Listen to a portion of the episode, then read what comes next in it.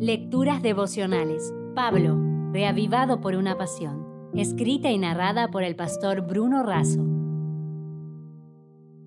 Hoy es 20 de enero. El título El mártir. En Hechos 20:25 leemos, y ahora yo sé que ninguno de todos vosotros entre quienes he pasado predicando el reino de Dios verá más mi rostro.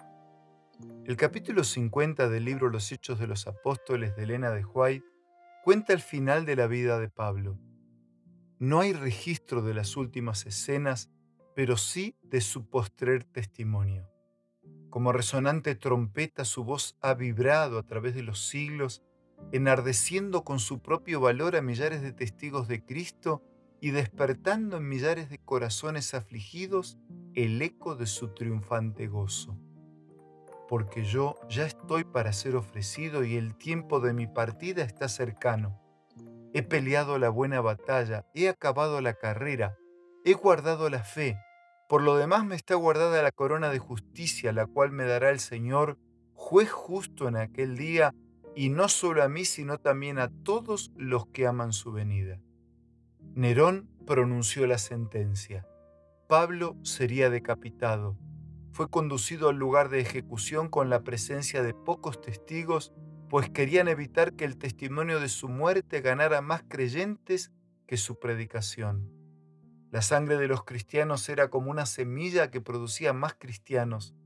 Aún los rudos soldados se asombraron y se convirtieron por su paz, su espíritu de perdón y su inquebrantable confianza en Cristo. Pablo llevaba consigo el ambiente del cielo.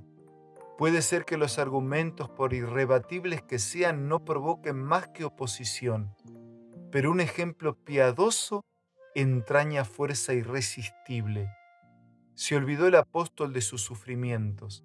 Al llegar al paraje del martirio, no vio la espada del verdugo ni la tierra que iba a absorber su sangre, sino que a través del sereno cielo miraba esperanzado el trono del Eterno.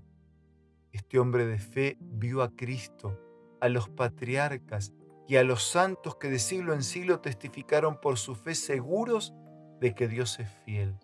Desde la rueda de tormento, la estaca, el calabozo y las cavernas de la tierra, escuchaba el grito de triunfo de los mártires.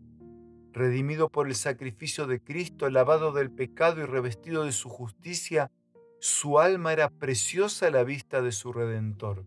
Se aferraba a las promesas de su resurrección en el día final. Sus pensamientos y sus esperanzas estaban concentrados en la segura venida de su Señor. Nerón terminó su existencia con estas palabras.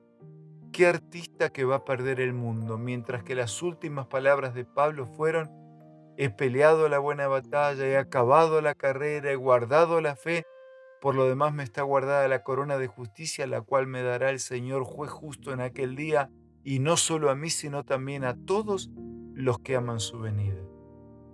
Te dejo un abrazo con respeto y con cariño para que vivas fielmente este día, recordándote que la corona de oro no será solo para Él, también hay una para ti. Si desea obtener más materiales como este, ingrese a editorialaces.com.